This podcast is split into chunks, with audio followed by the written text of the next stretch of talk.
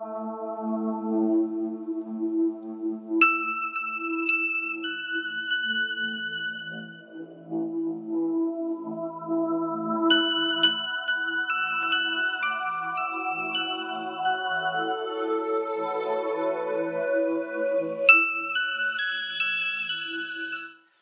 meus irmãos e minhas irmãs, graça, misericórdia e paz.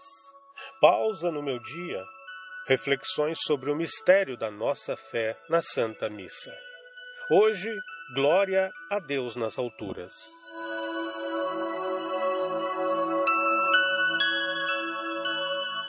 Após o humilde clamor do Kyrie eleison, que se eleva da miséria humana para o alto, é como se abrisse o céu.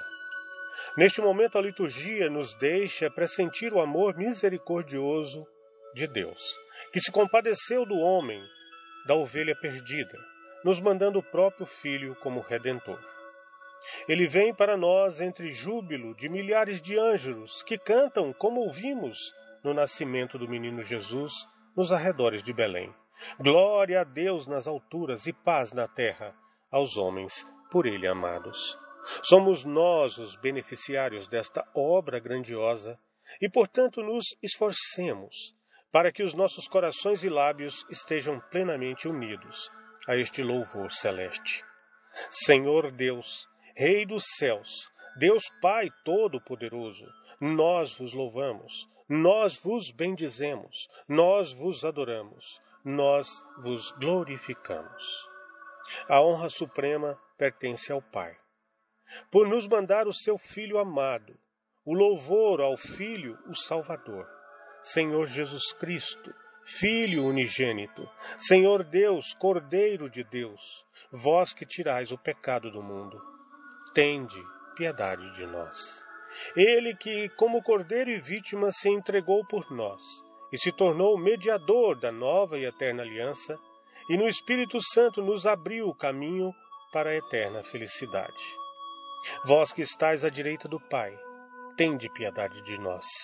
Só vós sois o Santo, só vós o Senhor, só vós o Altíssimo Jesus Cristo, da glória de Deus Pai.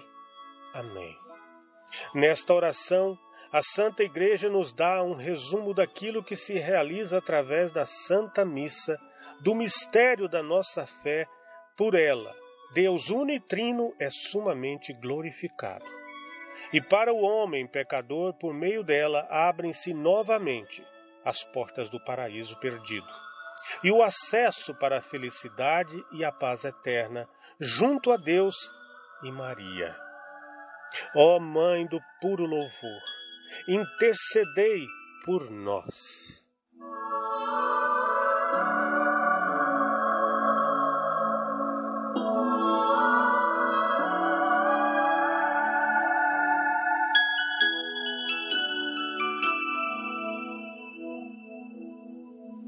Oh.